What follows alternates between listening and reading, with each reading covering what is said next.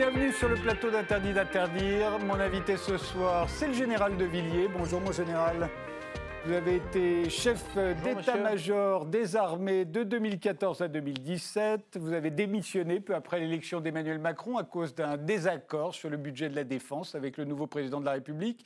Depuis, vous publiez des livres. Servir en 2017, Qu'est-ce qu'un chef en 2018 Et aujourd'hui, L'équilibre est un courage qui vient de paraître chez Fayard.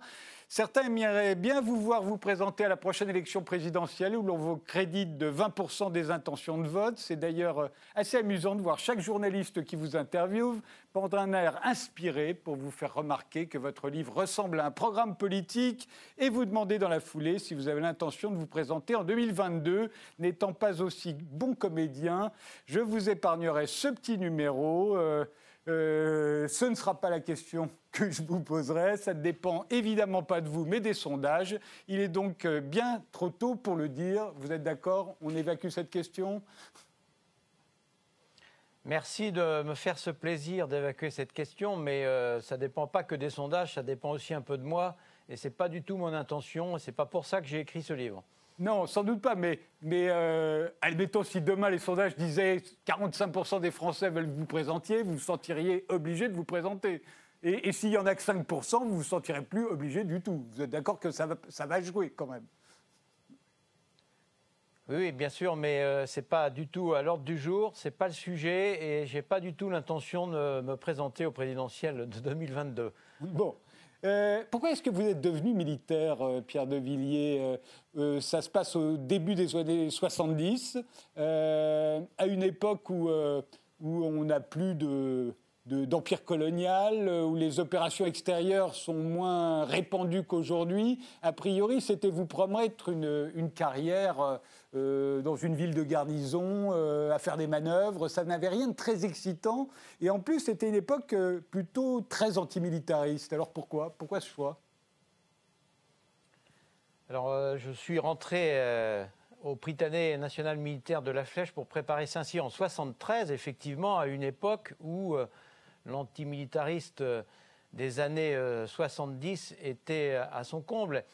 Pourquoi je suis entré à Saint-Cyr? Parce que j'avais envie de quelque chose de grand, un engagement qui, rende ma vie utile et ce service au service de la protection de la France et des Français était, était une forme d'engagement que je recherchais euh, c'est vrai que mon père avait été officier, lui-même avait servi sous les ordres du maréchal de Lattre avant-guerre, euh, et qu'ensuite il avait été prisonnier cinq ans en Allemagne, et puis il avait quitté l'armée. Il m'a enseigné ce, sens du service, et puis j'ai trouvé finalement très vite euh, à, La Flèche et à Saint-Cyr, à Couette-Quidan, ce que je venais chercher, cette vie de fraternité au service de valeurs solides, qui fait que bah, j'ai été épanoui pendant 43 années dans l'armée, avec euh, au-dessus de moi quelque chose qui me dépassait, je pense que c'est important de le souligner, c'est cet amour de la France. Euh, l'antimilitarisme, justement, euh, voilà quelque chose qui, pour moi est, très particulier à, notre pays, euh, qui le différencie par exemple des États-Unis. Les États-Unis, c'est vraiment un pays militariste et on le voit quand on voit leurs films. Leurs films sont toujours militaristes et on voit bien que la France ne l'est pas parce qu'il suffit de regarder nos films et ils sont pratiquement tous antimilitaristes. Après les, les films de, de Pierre Schoendorfer, euh, c'était euh, dans les années 70, vous avez dit, c'était l'idée de se rendre utile. Mais est-ce qu'on est pouvait se rendre utile dans un pays antimilitariste et où en plus le risque de guerre était quasiment évacué parce que c'était soit la guerre atomique, soit rien? Alors, euh, j'ai eu le sentiment d'être utile. D'abord, on a gagné la guerre euh, parce que le mur de Berlin est tombé, en évitant la guerre, ce qui était quand même une double victoire. Et euh, finalement, cet équilibre entre les deux blocs, il y a un bloc qui l'a gagné sur l'autre, il y a un bloc qui a explosé en vol, et le pacte de Varsovie a perdu. Donc, c'est une grande victoire pour la paix. Il ne faut pas l'oublier. Cette paix que l'on a depuis 75 ans, c'est aussi parce que nous avons gagné cette guerre. Et puis ensuite, euh, moi j'ai passé des années extraordinaires. Vous savez, mon livre de chevet, c'est le rôle social de l'officier de Lyotet, avec des, appelés du contingent qui tous les dix mois arrivaient. Et euh, j'ai eu vraiment plaisir à, les commander, à les tirer vers le haut, euh, autoritas, autorité, élever vers, à essayer de les élever vers euh, cet amour de la France. Bien sûr, on était de l'autre côté du mur de Berlin et parfois c'était un peu un désert des Tartares. Mais ça a été une première partie de carrière jusqu'en 96, cette armée de, conscription absolument passionnante. Et je n'ai jamais regretté ce choix-là. Mais finalement, je reste sur l'idée d'utilité parce que je me demande si les militaires n'ont pas été d'une grande inutilité pendant la guerre froide et s'ils ne sont pas devenus utiles depuis. Au fond, c'est depuis que vous êtes parti au Kosovo, en Afghanistan, au Moyen-Orient, que finalement on a besoin des militaires. Mais avant cela, on n'en avait pas besoin, on a l'impression, et que le mur est tombé sans eux, peut-être même contre eux d'une certaine manière. Euh, on s'en est très bien passé pendant la guerre froide, puisqu'on ne voulait surtout pas que la guerre éclate. Oui, enfin le mur il est tombé aussi grâce à eux, si je puis me permettre, parce que s'il n'y avait pas eu cet équilibre entre les deux blocs, et la France a pris sa part dans cet équilibre, notamment avec euh, cette capacité euh, de dissuasion nucléaire et de, force conventionnelle auquel j'avais la fierté d'appartenir, je crois que peut-être que le mur de Berlin ne serait pas tombé de sitôt en 89. Non, non, moi, euh, je, crois à cette capacité de dissuasion que nous avons en France pour préserver la paix, et cette dissuasion nucléaire joue encore ce rôle, et accompagnée d'une capacité de, force conventionnelle.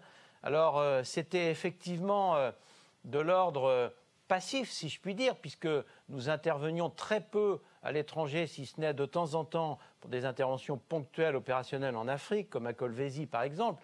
Mais c'était quelque chose de grand de pouvoir former cette jeunesse de France, ce creuset national auquel j'ai modestement participé à ma place, là où j'étais, comme lieutenant, capitaine, à Agneau, à Valdaon, à Saumur, pendant toute cette première partie de carrière. Et c'était exceptionnel de former cette jeunesse de France. à tel point d'ailleurs qu'aujourd'hui, on s'interroge sur ce creuset national et on regrette quelque part que ce service national ait disparu parce que c'était pratiquement euh, l'endroit où il y avait ce brassage social si utile et dont on voit bien qu'il nous manque aujourd'hui. Encore un mot sur euh, l'antimilitarisme de la France et des, Français. Euh, je pense que tout à fait que vous dites la vérité, que vous n'avez pas du tout l'intention de vous présenter aux élections en, en 2022, ne serait-ce que pour cette raison, parce que la France est antimilitariste et qu'au fond, depuis la guerre de 14, depuis un siècle maintenant, euh, les deux seuls militaires euh, qui sont arrivés au pouvoir, ben, ce n'est pas par les élections, c'est la guerre qui les a amenés, c'est le maréchal Pétain et, le général de Gaulle. Avant la guerre, il y avait des militaires qui se présentaient, il leur arrivait même de gagner avant la Première Guerre mondiale. Depuis, c'est devenu quasiment impossible. Est-ce que vous souffrez de cet antimilitarisme typiquement français? Alors, pour être très franc avec vous, euh, euh, je partage votre analyse sur l'antimilitarisme pendant toute la période de la conscription et euh, je suis assez d'accord avec vous sur votre vision depuis la guerre de 14. En revanche, je trouve, et c'est absolument frappant, que depuis l'armée de métier, cet antimilitarisme a beaucoup développé, a beaucoup diminué, et je dirais qu'aujourd'hui, il n'existe quasiment plus, quasiment plus. Et l'armée est de plus en plus populaire. Quand on regarde les, derniers sondages, en, quelle institution avez-vous confiance? Nous sommes euh, quasiment en tête à chaque fois les, les armées, et, pour une raison majeure, parce qu'il euh, y a des menaces. Il y a des menaces aujourd'hui qui sont des réalités. Et euh, l'instabilité mondiale est de plus en plus importante avec le retour des États-puissances, avec le terrorisme islamiste radical qui nous, qui nous frappe sur notre sol. Et je crois que les Françaises et les Français ont bien compris à quoi servaient les armées aujourd'hui. Et nous sommes très populaires d'ailleurs. Moi, j'en suis euh, une illustration. Euh, euh, j'ai mesuré ça. Je suis entré à Saint-Cyr en 75-77. Vous savez, je suis passionné de football. Je jouais sur tous les terrains. Je me faisais insulter parce que j'avais des cheveux courts et que j'étais un engagé au service des armées. J'ai quitté l'armée en 2017 quand vous êtes en tenue dans la rue aujourd'hui, vous êtes applaudi, vous êtes félicité. Et partout où je vais, les salles sont pleines et les gens aiment leur armée. Donc je crois que le climat a fondamentalement changé. J'ajoute qu'il y a eu une intensité de cette popularité des, armées après les attentats euh, de 2015, notamment le premier, celui du 7 janvier. Moi, j'ai mesuré depuis quand même euh, un engouement pour les armées. On est une institution qui a gardé sa colonne vertébrale, sa solidité. On inspire confiance.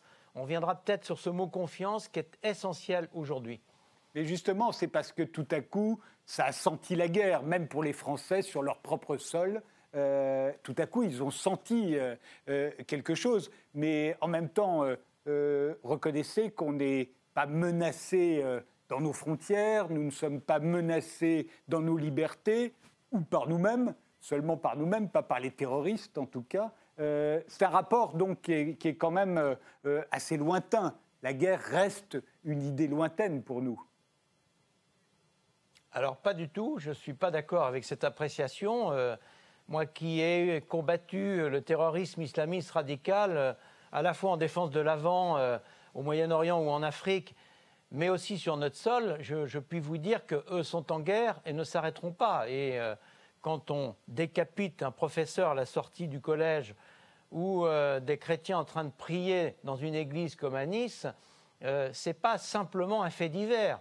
C'est une guerre. Et cette, idéologie des terroristes islamistes, elle, perdurera, elle est mondiale, elle est transnationale, dans des mouvements qui sont mouvants et mutants, mais qui, euh, vont durer. Cette guerre, elle est sur notre sol et il faudra que nous la gagnions, euh, au risque de perdre notre propre cohésion nationale, déjà sur un creuset qui est en difficulté avec des fractures, comme je le décris dans mon livre, qui sont très profonde. Alors, euh, la deuxième chose que je voudrais dire sur l'instabilité mondiale, on n'en parle peut-être pas assez, euh, c'est le retour des États-puissances, hein, pour l'essentiel des, anciens empires qui cherchent à regagner leur influence perdue. L'histoire est très intéressante d'ailleurs pour comprendre un certain nombre de phénomènes aujourd'hui. Et euh, quand vous voyez ce qui se passe aux quatre coins du monde aujourd'hui, que ce soit en Asie, pas simplement à cause de la Corée du Nord, euh, au Moyen-Orient, pas uniquement en Irak et en Syrie. Euh, on peut prendre aussi l'exemple au nord de l'Afrique, dans le Sahel, où nous sommes engagés euh, face à ce terrorisme, et puis plus près de nous, à l'est de l'Europe. Le monde est très instable et la conjugaison du terrorisme islamiste radical et du retour des États-puissance accroît cette instabilité et je crois que nous devons nous préparer à toutes les hypothèses. C'est ce que font les armées aujourd'hui. C'est aussi pour ça que je me suis battu pour conserver ce modèle global qui permet de garantir la protection des Français à l'intérieur et à l'extérieur du territoire. La France, euh, Gérald de Villiers, euh, pour vous, a-t-elle euh, un rôle spécifique à jouer dans le monde aujourd'hui? Vous êtes allé au Kosovo, vous êtes allé en Afghanistan, au Moyen-Orient, vous avez joué un rôle important évidemment au moment du déploiement euh, des Français euh, au Sahel et notamment au Mali. Est-ce qu'on est qu'on a bien fait tout ça? Est-ce qu'on a eu raison? Est-ce qu'on a gagné? Alors moi, je crois que la France a un rôle spécifique et particulier à jouer dans le monde. C'est notre histoire, c'est notre géographie, c'est notre culture, c'est notre rayonnement, évidemment. Et euh, la France a un rôle spécifique. Moi, je crois, je crois que c'est essentiel. Et quand j'étais chef d'état-major des armées, je le dis souvent, je n'étais pas le chef d'état-major de n'importe quel pays. J'étais le chef d'état-major des armées françaises, reçu comme euh, pratiquement euh, nos partenaires américains. Euh, mon ami chef d'état-major américain me considérait, souvent il me le disait, comme un des principaux alliés. Aujourd'hui, nous sommes l'armée française la plus déployée en opération dans, du monde occidentale avec les Américains. Donc je crois que nous avons un rôle à jouer, effectivement. Et euh, si on prend le cas de, l'Europe, j'étais naturellement, par le, niveau d'engagement et la capacité opérationnelle des armées, le chef d'état-major de la première armée engagée. Donc euh, oui, nous avons un rôle spécifique. Et a fortiori dans le contexte actuel, qui est un contexte, je vous l'ai dit, de grande instabilité, où il faut penser l'impensable et aller chercher les terroristes là où ils sont avec euh, des points de tension, des points de bascule importants dans plusieurs régions du globe. C'est toute la difficulté que nous avons. C'est avec des moyens qui sont nécessairement comptés, avec des technologies très évolutives, euh, d'être capable de faire face aux différentes menaces, parce que le rôle des armées, c'est de protéger la France et les Français. Mais vous ne m'avez pas répondu sur le Kosovo, sur l'Afghanistan. Euh, je ne parle pas vous individuellement, bien sûr. Hein, euh, l'engagement que peut avoir un militaire à un moment sur le terrain, j'imagine ce que ça peut être pour vous. Mais, mais plus avec le recul aujourd'hui, notre intervention au Kosovo, en Afghanistan, au Moyen-Orient, au Sahel, où on commence, et vous le dites dans votre livre, à, nous considérer comme, des occupants. Est-ce que le bilan, pour vous, est positif? Alors, je dis souvent, ce n'est pas simplement une expression. On a gagné la guerre la plupart du temps, militairement. On a perdu la paix parce qu'on n'a pas été capable, euh, au-delà de la sécurité, d'apporter du développement et de la stabilité. La paix, c'est le seul état durable. La guerre n'est qu'un état transitoire obligatoire parfois pour que la violence recule devant la force, mais l'effet final recherché, c'est la paix. Nous n'avons pas gagné la paix dans la plupart des cas que vous citez. Vous pourriez ajouter la Libye, on voit bien actuellement la situation en Libye, et, je crois que ça doit être l'objet d'une grande réflexion sur euh, la mise en œuvre de l'action militaire. L'action militaire, c'est un état temporaire qui doit déboucher sur la paix. Ça veut dire qu'il faut avoir une approche stratégique des sujets et non pas simplement tactique. On peut gagner des batailles, ce qui compte, c'est gagner la guerre. On gagne la guerre quand on est capable de déboucher sur la paix. Voilà, moi, ce que je tire comme enseignement de, ces 10, 15 dernières années, et, je crois que ça mérite réflexion, notamment dans toute la politique de développement et dans la coopération internationale. Ces deux aspects méritent de réfléchir. Nos organisations internationales aujourd'hui ces espèces de stabilisateurs automatiques, comme euh, le disait un ambassadeur français judicieusement, sont en difficulté aujourd'hui parce que tout va beaucoup plus vite, tout est mondialisé.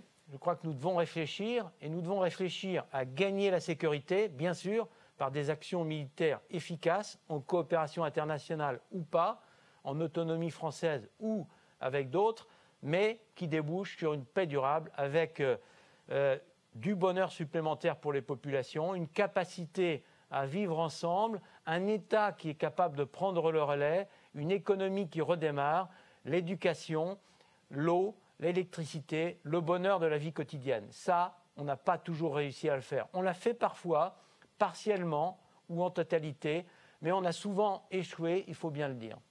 Votre euh, livre euh, on dirait que vous voulez ramener la paix aussi dans notre pays. Euh, c'est un appel euh, au calme et à la réconciliation. Euh, c'est comme ça qu'il faut le lire Oui, c'est tout à fait ça. L'objet de, mon livre, c'est la réconciliation nationale parce que j'ai été très marqué depuis 2017 quand je suis parti. à chacun de mes livres, j'ai fait un tour de dédicaces, de conférences en France je m'occupe des entreprises, je m'occupe de la jeunesse, je vois beaucoup de jeunes à la fois euh, euh, en mauvais état, euh, déshérités, en difficulté, par exemple dans les cités, et à la fois des, des gens diplômés qui ont eu plus de chance et qui ont des responsabilités. Et je m'aperçois que notre pays est fracturé, avec des fractures territoriales, sociales, économiques. Et ces fractures m'inquiètent. C'est pour ça que j'ai accéléré la rédaction de ce livre avec une première partie qui est un constat, et qui est un constat euh, objectif, ni alarmiste, parce que ça, c'est pas bien, ni laxiste, parce que c'est pas bien non plus, mais objectif. Et je suis frappé par euh, ce climat qui est euh, éruptif, ou en tout cas très morose dans notre pays aujourd'hui. C'est pour ça que j'ai écrit ce livre. Il faut retrouver notre sens de l'équilibre l'équilibre entre l'humanité et la fermeté, entre les droits et les devoirs, entre la liberté et la sécurité. C'est pas facile. Euh, j'ai eu la chance d'accéder à des responsabilités, j'ai vu ça de près. Ce n'est pas simple, mais on ne peut pas laisser la France euh, se, dissoudre comme cela, se déliter, notre creuset national se délite. Et euh, écrire, c'est déjà agir. Mauriac avait raison C'est pour ça que j'ai pris ma plume, un troisième livre en trois ans. Moi, je les écris moi-même, c'est beaucoup de travail. Et je l'ai fait parce que j'estime qu'il y a urgence.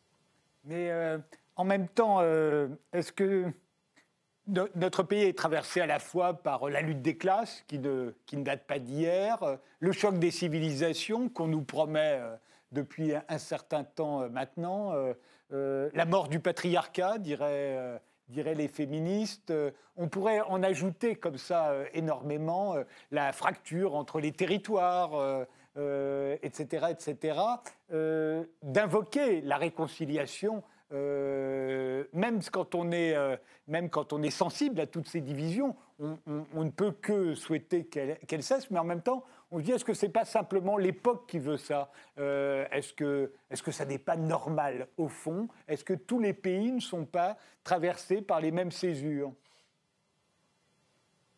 Alors, vous avez raison sur un point, c'est que en Europe, euh, si on prend les démocraties occidentales et singulièrement européennes, on peut dire qu'il y a un fossé qui s'est creusé entre ceux qui dirigent et ceux qui exécutent, et on voit un certain nombre de phénomènes similaires. Par exemple, avec une abstention euh, galopante, des votes de contestation, etc. On voit bien que nos démocraties sont en difficulté.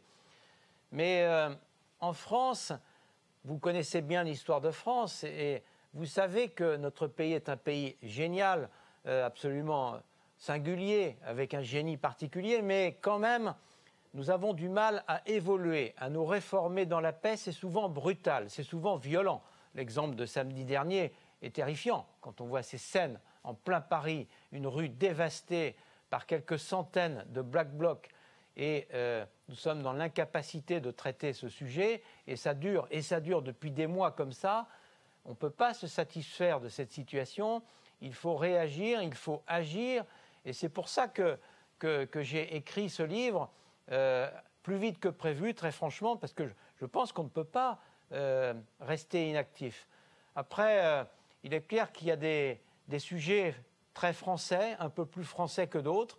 La difficulté, finalement, c'est qu'on cumule les crises en simultané.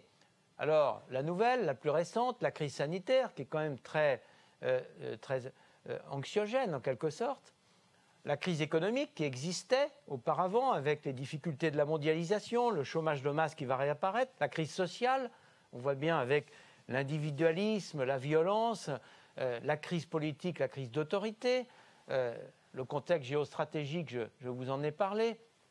On pourrait continuer.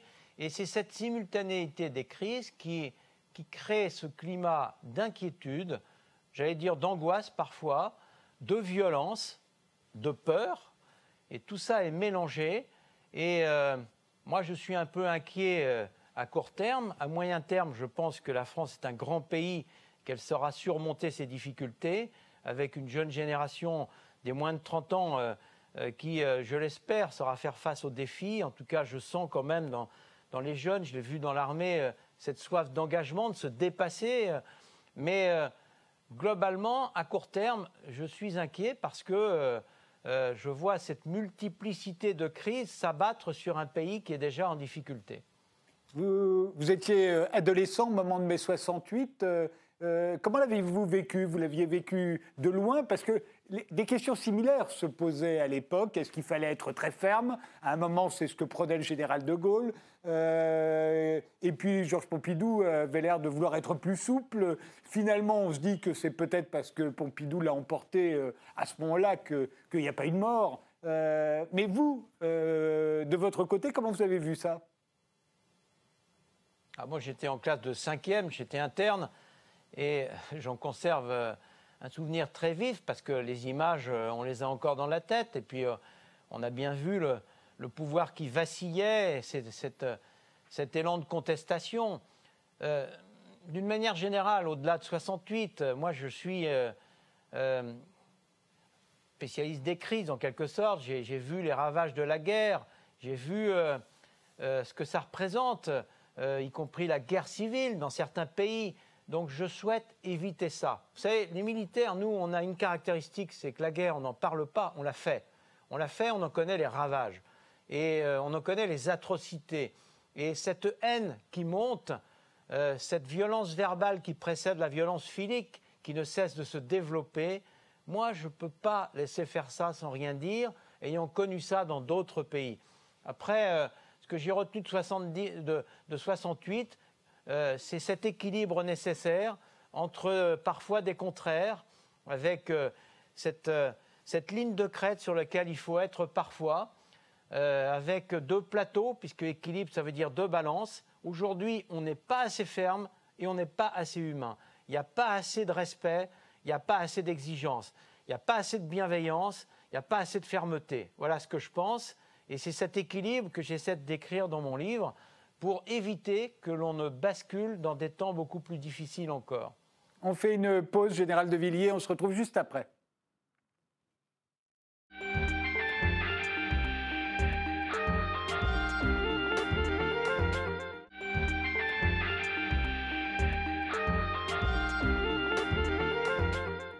Nous continuons cette émission avec le général Pierre de Villiers qui vient de publier L'équilibre est un courage euh, aux éditions Fayard. Euh, dans ce livre, euh, vous racontez le moment le plus pénible pour vous au cours de vos dix dernières années de carrière militaire. Vous le situez au printemps 2016, au moment de la, de la dissolution de l'hôpital du Val-de-Grâce, qui était l'hôpital des armées. pourquoi ce moment-là particulier? Alors, un des moments les plus pénibles, parce que le moment les plus pénibles, c'était euh, euh, systématiquement les cérémonies aux invalides avec euh, les cercueils recouverts du drapeau bleu-blanc-rouge et, les familles éplorées. Ça, c'était vraiment mes moments les plus pénibles. la dissolution du, Val-de-Grâce été un moment très difficile pour moi, effectivement, parce que dans le cadre des réorganisations qu'on était amenés à faire, eh bien, euh, on a été euh, contraint euh, d'accepter cette décision de supprimer cet hôpital définitivement, qui était un, fleuron français de la médecine et de la médecine militaire.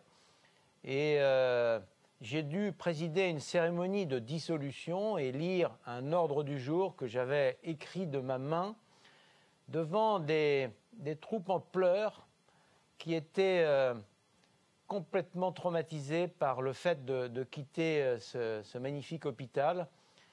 Et euh, quand j'ai passé les troupes en vue, je voyais les regards désespérés, euh, comme, comme je n'ai jamais rencontré avant et après, d'une décision qui était purement financière, budgétaire, organisationnelle, de, de processus, de normes et euh, on voit d'ailleurs les conséquences depuis avec euh, la situation que nous vivons aujourd'hui au quotidien avec euh, le Covid. J'en ai tiré comme conclusion que ce qui est important, c'est quand même les conséquences sur les hommes et les femmes que l'on a l'honneur de commander dans les décisions que l'on prend. Bien sûr, l'aspect financier est décisif. Pas d'argent, pas de Suisse. On peut comprendre ça. Bien sûr, l'aspect juridique, dans d'autres cas, est important. L'état de droit, c'est important. Mais ce ne sont que deux serviteurs, ce ne sont que deux moyens.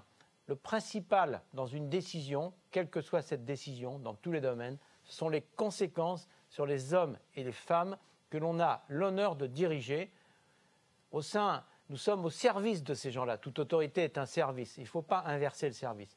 Voilà. Et puis quand on élargit la réflexion, euh, c'est l'État et la nation l'État au service de la nation et pas l'inverse.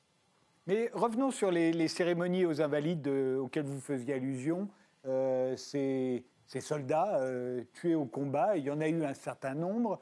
me semble me souvenir que c'est François Hollande, dont vous étiez le, chef d'état-major des armées, qui, disait à des journalistes qu'il interviewait que, évidemment, il vivait ça très violemment, lui qui n'avait jamais connu la guerre, et puis euh, ça le mettait un peu dans tous ses états, et puis il s'apercevait que les familles de ces soldats tombés au champ d'honneur euh, ne comprenaient pas, parce qu'après tout, ça faisait partie du métier, du contrat que leurs frères, leurs pères, leurs maris euh, avaient passé avec la nation, qui consiste à pouvoir donner sa vie, sacrifier sa vie pour, pour la nation. de ce fait, vous qui êtes comme eux, qui êtes, vous devriez le comprendre bien et moins souffrir finalement de, de leur mort.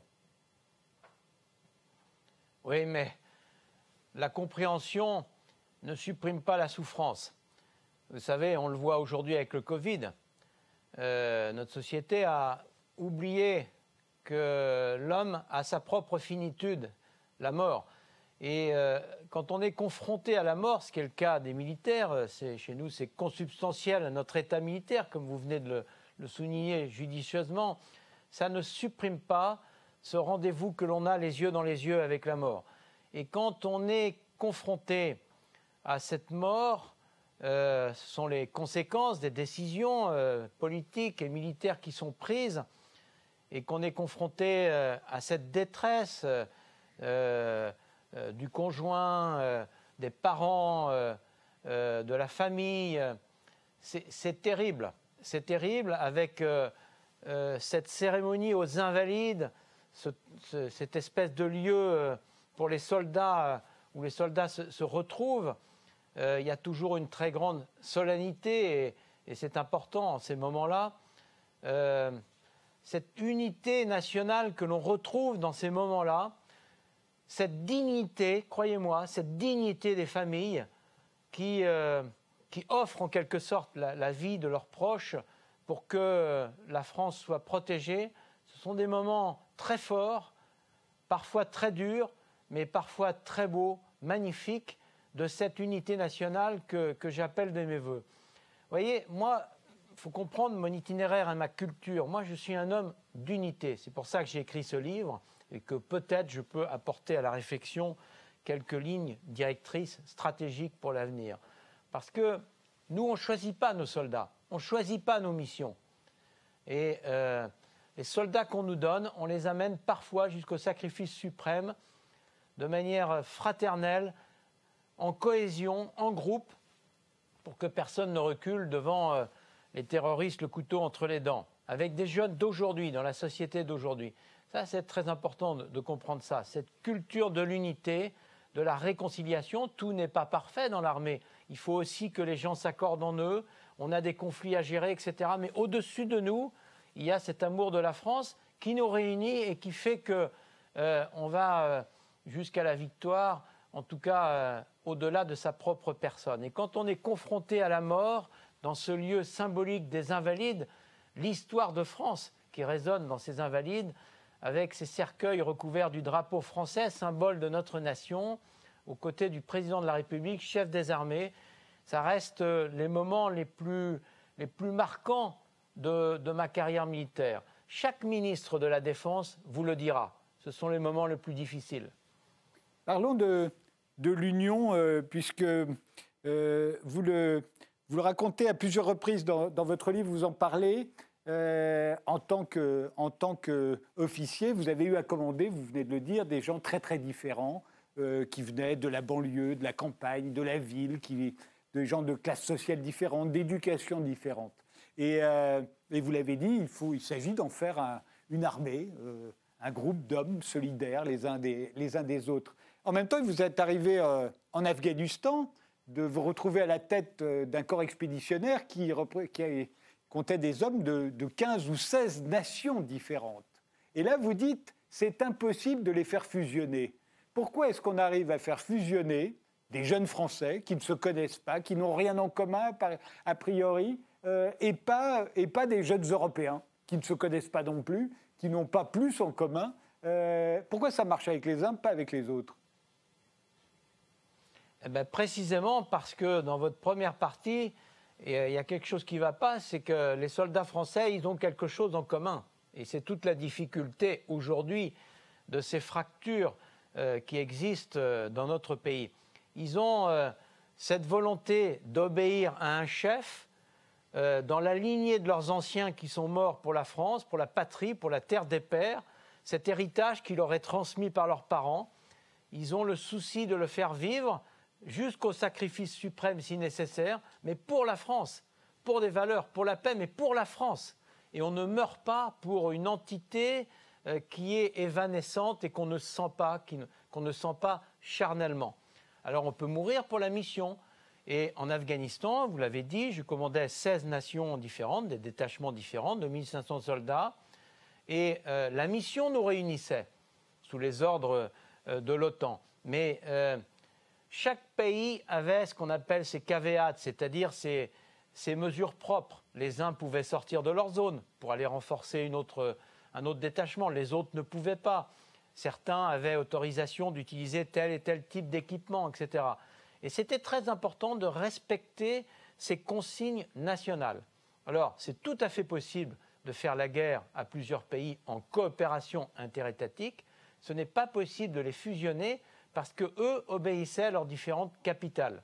Et euh, je ne crois pas au mythe de cette fusion parce que précisément, vous ne pouvez pas combattre avec un Tchèque, un Espagnol, un Italien ou un Turc. Ils ont des cultures différentes, ils ont des langues différentes, ils ont des procédés différents, ils ont des, des systèmes de commandement différents. Et ce n'est pas simplement qu'un problème d'interopérabilité des équipements, si c'était ça, ou même des procédures de commandement. Ça, on y arrive. On y arrive plutôt bien. Mais c'est la culture, c'est ce qui reste quand on a tout oublié. Et si, avant d'être chef militaire, je n'avais pas cru à l'existence d'une nation, eh bien, à l'issue de ces expériences en opération, je le croirais. C'est d'ailleurs pour ça que je crois à l'Europe et à la nécessité de l'Europe, une Europe interétatique qui respecte ses nations, parce que c'est celle-là l'Europe de l'avenir, et il faut se dépêcher de la construire parce que le train est en train de passer devant nous dans ce moment euh, peut-être de point de bascule dans lequel nous nous situons avec cette instabilité mondiale que nous avons évoquée ensemble tout à l'heure. Mais vous dites dans votre livre, il faut cesser d'opposer construction européenne et souveraineté des nations. L'exemple que vous venez de nous raconter de, de, l'Afghanistan euh, semble dire le contraire. Il faut arrêter euh, la construction européenne. Elle ne mène à rien puisqu'il n'y a de vrai que, la, que la, la spécificité de chaque nation. Non, je crois qu'on est plus fort ensemble. Et l'exemple de l'Afghanistan montre bien qu'à 16 pays, on peut faire la guerre ensemble pour une mission. En l'occurrence, c'était contrôler euh, toute la zone de Kaboul et de sa région, 100 km autour, et on le faisait plutôt bien. Mais on le faisait plutôt bien euh, chacun avec euh, ses spécificités nationales. Et croyez-moi, ce n'était pas facile de faire voisiner différents pays, parce qu'il y en a qui s'entendent plus ou moins naturellement. Mais la construction européenne, puisque vous le rappelez, cette Europe de la défense, moi que j'appelle de mes voeux, c'est d'abord la défense de l'Europe. La défense de l'Europe. Euh, en respectant euh, les, spécificités nationales avec des grands programmes de coopération interétatique à géométrie variable sur des grands projets. Par, exemple, on pourrait imaginer une coopération euh, sur un grand, projet sur le numérique, sur l'espace, sur le char futur, sous telle ou telle frégate pour, pour la marine. Vous voyez, ça, ça fonctionne. Ce qui ne fonctionne pas, c'est transformer une unité avec des soldats euh, différents. On le voit dans les difficultés avec la brigade franco-allemande pour l'engagement en opération de la brigade franco-allemande. Les Allemands n'ont pas du tout les mêmes euh, règles d'engagement que nous. Donc euh, c'est absolument impossible en opération. Alors une armée pour le défilé, c'est bien, mais moi c'est pas pour ça que j'ai été militaire, c'est pas pour défiler, c'est pour combattre et protéger les Français. Le, premier chapitre de, votre livre, euh, Gérald de Villiers, euh, s'intitule Halte au feu. J'ai l'impression que ça aurait pu être un bon titre euh, pour votre livre, dans votre volonté de, réconcilier, dans votre, dans votre appel au calme. Il y a l'idée de halte au feu. Vous expliquez de quoi il s'agit, halte au feu, et tous ceux qui ont fait leur service militaire comme moi savent ce que ça signifie. C'est qu'à un moment, tout s'arrête. Quand quelqu'un crie halte au feu, ça rigole pas. On s'arrête immédiatement. Euh, on ne bouge plus, on ne parle pas, on est silencieux euh, et on attend qu'on nous dise euh, de, reprendre une activité normale. le halte au feu que vous invoquez, vous, il devrait durer combien de temps? Combien de temps faudrait-il que l'on se taise, que l'on cesse de bouger, de se déchirer et de tirer dans tous les sens, symboliquement, pour que ça fonctionne? Oui, j'ai pris cette expression parce que, comme vous venez de le dire, vous avez fait votre service, donc vous le savez, mais euh, c'est vrai que maintenant, euh, euh, les, moins de, les, moins de, 50 ans ne, savent pas ça. Et Alto c'est un commandement sacré. Vous l'avez très bien dit d'ailleurs, c'est intéressant. Hein. ça montre que le service national servait à quelque chose, parce que vous vous en souvenez encore. C'est sacré, on s'arrête et tout s'arrête on arrête de tirer pour une raison majeure, c'est que souvent c'est dans un cas où on peut avoir des tirs fratricides entre unités amies, ou en urgence parce qu'il faut euh, changer la manœuvre, il y a un nouveau facteur, ou on recule, on s'arrête, on est figé et on attend les ordres. Moi, je crois que dans le contexte actuel de violence de, notre, de notre, société, euh, violence, tout type de violence, et de tension, il faudrait s'arrêter, réfléchir, poser le sac, c'est ce que je dis souvent, et euh, avoir une vraie vision stratégique de ce que l'on veut faire de notre pays. Et non pas simplement continuer à gérer les affaires courantes, mesure après mesure, loi après loi. Quel pays veut-on construire dans les dix ans qui viennent? Quelle civilisation veut-on construire? Quelle société veut-on construire? Quelle Europe veut-on construire? Quelles relations internationales veut-on construire? Et ensuite, la réponse à cette vision, à cette question quoi Pourquoi? Ensuite, on verra le comment avec les mesures d'exécution en cohérence avec cette démarche. C'est ce que j'appelle de mes voeux. C'est pour ça que j'ai commencé par cette question alto-feu, cette, euh, expression alto-feu, parce que au tout début dans l'introduction, parce que c'est le processus qui m'a amené à écrire. Vous avez vu euh, l'anecdote au Mans qui a fait que je me suis dit, là, c'est plus possible, après cette conférence, quand cette dame vient me voir pour une dédicace et me dit, vraiment, les larmes aux yeux, et puis après, elle a éclaté en sanglots, euh, mon général, euh, je suis très inquiet pour samedi, manifestation des Gilets jaunes. Mon mari veut absolument monter à Paris, et il se trouve que j'ai un fils euh, qui est CRS et qui va être réquisitionné pour le, pour le maintien de l'ordre avec sa compagnie. Et ils vont peut-être se faire face vous vous rendez compte, mon général C'est pas possible. Je ne peux pas admettre ça. Et euh, je me suis dit, mais c'est terrible, quoi. Alors, bien sûr, c'est symbolique, mais c'est symbolique de ce qui est en train d'arriver dans notre pays, même au sein d'une même famille. C'est pour ça que je dis halte au feu. Quand je vois les images de samedi dernier avec ces black blocs, je dis halte au feu. Il est temps de réfléchir, pas simplement tactiquement, mais de réfléchir stratégiquement et dans ce livre, modestement, à partir de mon expérience militaire et puis de mes trois années euh, dans le, dans le monde civil avec toutes les activités que j'ai eues, j'essaie de proposer des solutions, en commençant par l'éducation et puis le régalien, le social, l'économique, la culture, le sport, parce que finalement, tout se tient pour réconcilier les Français entre eux. Mais vous entendez bien à quel point elle au feu dans une société, un pays comme la France, aussi tiraillé, pour ne pas dire déchiré, euh, parce que euh, je préfère dire tiraillé euh, par les contradictions. vous comprenez bien que dire halte au feu, ça n'est que symbolique, parce qu'on ne peut pas s'arrêter pendant très longtemps, comme on peut le faire euh, sur un terrain d'opération euh, euh, et surtout en manœuvre. c'est pas du tout la même chose. On ne peut pas s'arrêter comme ça, se taire et attendre qu'on nous, qu'on nous commande de, de reprendre une activité normale. Ça n'est pas possible. Oui, oui, ben je, comprends bien, c'est symbolique, je suis complètement d'accord, mais j'ai voulu marquer les esprits, et la preuve, c'est que vous, ça, euh, ça fait tilt parce que vous avez le souvenir de votre service, mais euh, j'ai voulu marquer les esprits par cette expression euh, parce, que, parce que je crois que les mots ont un sens et qu'il il faut arrêter de se laisser attirer, de courir après les événements. Vous voyez, j'ai un peu le sentiment, mais moi, c'est ma déformation professionnelle. Moi, je suis là pour anticiper. Pour, ça a été ma carrière militaire, c'est faire face à toutes les situations, non pas après, mais avant. Parce qu'après, c'est trop tard. C'est l'étrange défaite de Marc Bloch.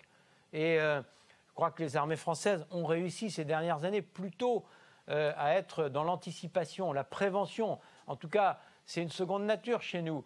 Et euh, j'essaie de le faire avant qu'il soit trop tard. Et ce halte au feu, ça veut dire, tant qu'il est encore temps, réfléchissons. Bien sûr, la vie ne va pas s'arrêter. Et on va aller comme ça, de crise en crise, et il va falloir les gérer. Mais l'art de gouverner, c'est de simplifier la complexité. Et simplifier la complexité, ça veut dire qu'on gère la crise en même temps que l'on réfléchit au scénario futur. On fait la tactique et on pense à la stratégie. Et cette, phase de halte au feu, j'essayais de me l'appliquer modestement quand j'étais chef d'état-major. J'ai eu beaucoup d'opérations pendant, pendant mes années de chef d'état-major, y compris sur le plan national, avec le déploiement de la force Sentinelle, tous les attentats. Ça a été quand même très difficile. Et je pensais à chaque fois à commander au quotidien la crise, les opérations, mais simultanément à ne pas oublier d'anticiper pour déterminer des scénarios à proposer au président chef des armées euh, dans la profondeur du temps et dans la hauteur de vue. La hauteur et la profondeur. C'est ça euh, que je veux dire par alto-feu. Gérald de Villiers, euh, euh, vous dites également dans ce livre que l'État ne pourra plus assumer seul euh, les missions de protection et de sécurité. Qu'est-ce que ça veut dire pour vous? Ça veut dire qu'il y aura de plus en plus de police municipale, qu'il y aura de plus en plus de sécurité privée, que du côté de l'armée, il y aura également euh, des milices privées, euh, comme on a pu en, voir euh, se déployer en Irak du côté américain. Il y avait pratiquement plus de milices privées que, que l'armée américaine pendant l'occupation de l'Irak. Est-ce que ça veut dire que les citoyens que nous sommes, dans un pays comme la France aujourd'hui, vont devoir gérer eux-mêmes leur sécurité? Est-ce que c'est ça que vous avez derrière la tête?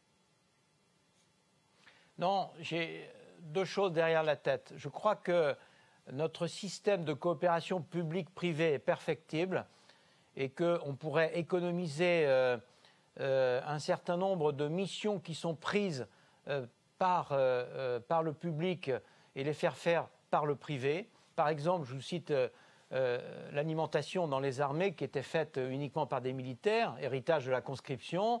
Eh bien, on a sous-traité dans la plupart des casernes aujourd'hui et c'est fait par des entreprises civiles euh, c'est plus efficace, c'est moins cher, ça ne nuit pas à la capacité opérationnelle parce qu'on a conservé une capacité opérationnelle pour être en opération avec des militaires qui sont capables d'assurer cette fonction.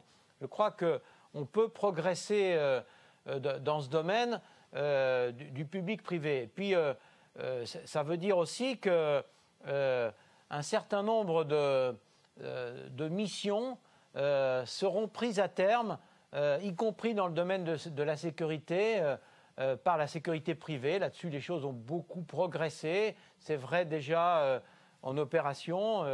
il y a un certain nombre de choses de coopération. C'est vrai aussi avec des dispositifs de, réservistes. Tout ça doit évoluer. Et puis, d'une certaine manière, le président de la République a parlé de la société de vigilance. C'est la responsabilité individuelle. Vous comprenez qu'aujourd'hui, la population est notre ami, évidemment, mais l'ennemi est dans la population. On le voit avec euh, ce terrorisme islamiste radical. Ça nécessite une vigilance au quotidien, une responsabilisation qui est plus grande, certainement, qu'à l'époque que vous évoquiez avant la chute du mur de Berlin, où finalement cet équilibre entre les deux blocs nous assurait une certaine garantie de stabilité. Ce n'est plus le cas aujourd'hui, avec euh, la porosité du monde, et puis euh, ces phénomènes de terrorisme. Donc c'est aussi tout ça que j'ai derrière la tête.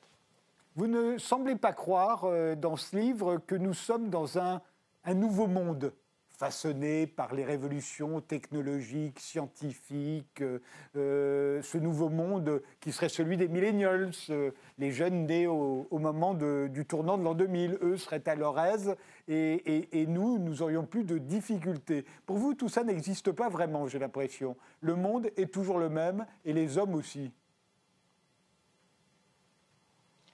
Non, je crois qu'aujourd'hui, il y a beaucoup de choses qui changent et j'ai essayé dans la dernière partie de mon livre euh, d'en prendre un certain nombre, ne peut pas être exhaustif en quelques pages, mais par exemple, je, parle, j'ai un chapitre sur l'accélération du temps, sur le retour au travail, euh, sur l'écologie, euh, bien sûr, sur réconcilier l'homme avec lui-même, tous ces changements sociétaux, cette nécessité de plus de bienveillance, la vraie richesse est chez les autres, etc. J'ai une vraie réflexion globale.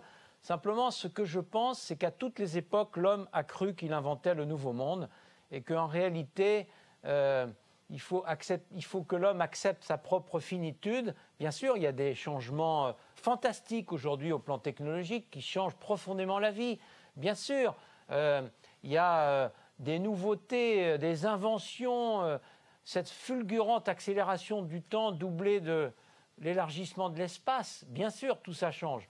Mais je crois que l'histoire est un éternel recommencement et qu'il ne faut pas oublier les constantes les constantes historiques. Il ne faut pas oublier l'héritage d'où on vient. À force de ne plus savoir où on va, et à force de croire qu'on est dans le nouveau monde, on oublie les racines qui constituent finalement la meilleure garantie dans la tempête. Vous savez, les chênes, c'est des racines profondes et c'est l'arbre qui reste debout. Parfois, les conifères, dans les tempêtes, ils tombent parce que leurs racines ne sont pas profondes.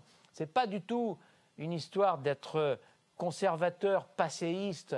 C'est simplement l'espèce d'équilibre entre la tradition, le progrès c'est le greffon, et la tradition, le, progrès c'est la tradition c'est le pied et le progrès c'est le greffon, et puis tradition et modernité.